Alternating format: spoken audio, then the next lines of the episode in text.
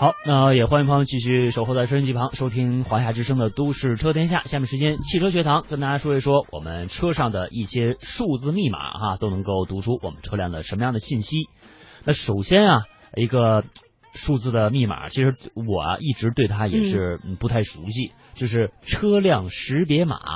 呃，一般呢，在我们行驶本上会有啊，我们前汽车的前挡风玻璃下，还有汽车名牌等等部位啊，都能够看到这个车辆识别代码。这个车辆识别码非常复杂，它是由一长串的数字加字母的组合而形成的。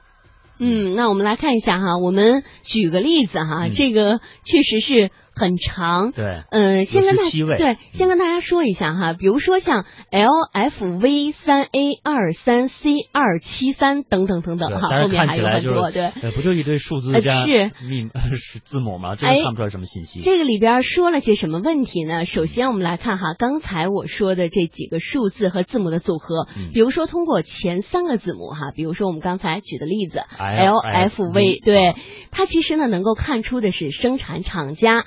例如呢，刚刚说的这个 L F V，它是什么呢？它是一汽大众。那比如说呢，如果您是 L S G 哈，就是上海通用等等啊。如果是进口马自达呢，它是这个一。V 啊，这样的数字，奔驰是 W D B 或者是 W D D 等等啊。嗯。还有呢，就是通过这个车辆识别码，还可以查询到车辆是否有品质方面的问题，是不是召回车，是否出过大量的事故等等哈。所以呢，在购车的时候，尤其是二手车，就显得特别重要。对这个车辆识别码，它组成部分确实非常复杂啊，一般是由十七位啊字母加数字组合。那这个十七位的组合呢，可以大概分为三段吧。呃，前三个呃是一个段，然后四到九这个位数哈是一个段，然后十到十七是一个段。刚才我们说了 L F V 啊，这个前三个字母一般呢是代表。呃，这个制造厂的代号，比如刚才说了，F L L F V 啊，是一汽大众，L S G 等等啊，是上海通用哈。啊，这个呢，前三位一般就是世界制造厂的代号哈。呃，那么四到九位呢是车辆特征代号，那么十到十七位是车辆说明代号哈。所以说这个。字母和数字组合啊，不是瞎组合的，是有它内在的含义的。哎，那么平时呢，我们应该注意哈，防止车辆的信息泄露。那车辆识别代码呢，一旦被别有用心的人利用，就容易出现被同款车套牌的现象，出现交通违法事故或者是事故逃逸等情况，被套牌的车主有可能会顶包承担法律责任。没错，这是车辆的识别代码。再来说一下建议胎压值啊，这个可能很多朋友也是忽略的哈。呃，一般我们给汽车充气打胎的时候，一般就都要开到路边小店或者是四 S 店来，师傅，请你帮我给车辆充个气，然后自己就走了啊，也不知道该充多少，呃，它的正确胎压值是多少？其实呢，胎压值前后胎都是有差别的。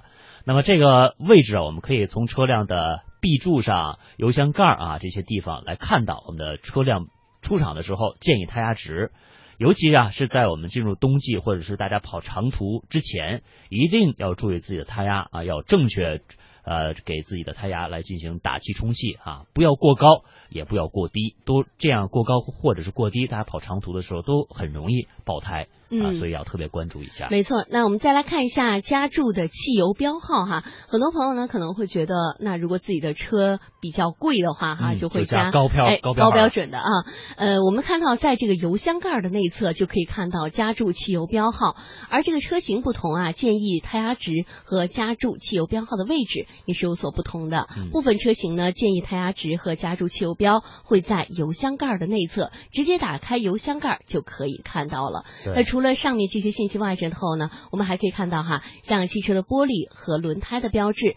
呃，原来哈，我们可能在节目当中也说过，那我们这里呢再给大家回顾一下。是，汽车玻璃生产玻璃啊，一般是一个数字加几个点儿，比如说啊点八啊代表这个数字代表年份，那点儿如果在前面的话啊就是七减去点数。啊，那这个七呢减，比如说七减去二等于五，那么就代表是零八年五月份的车啊，就那也就刚才我们说的点点八啊，就是这个意思了。那如果说点在数字后面的话呢，就是十三减去点数啊，大家就可以这样来算一下。大家也不妨呢来看一下自己车上的一些标志啊，我们来根据刚才给大家介绍的这些算法来算一下自己车辆的实际情况。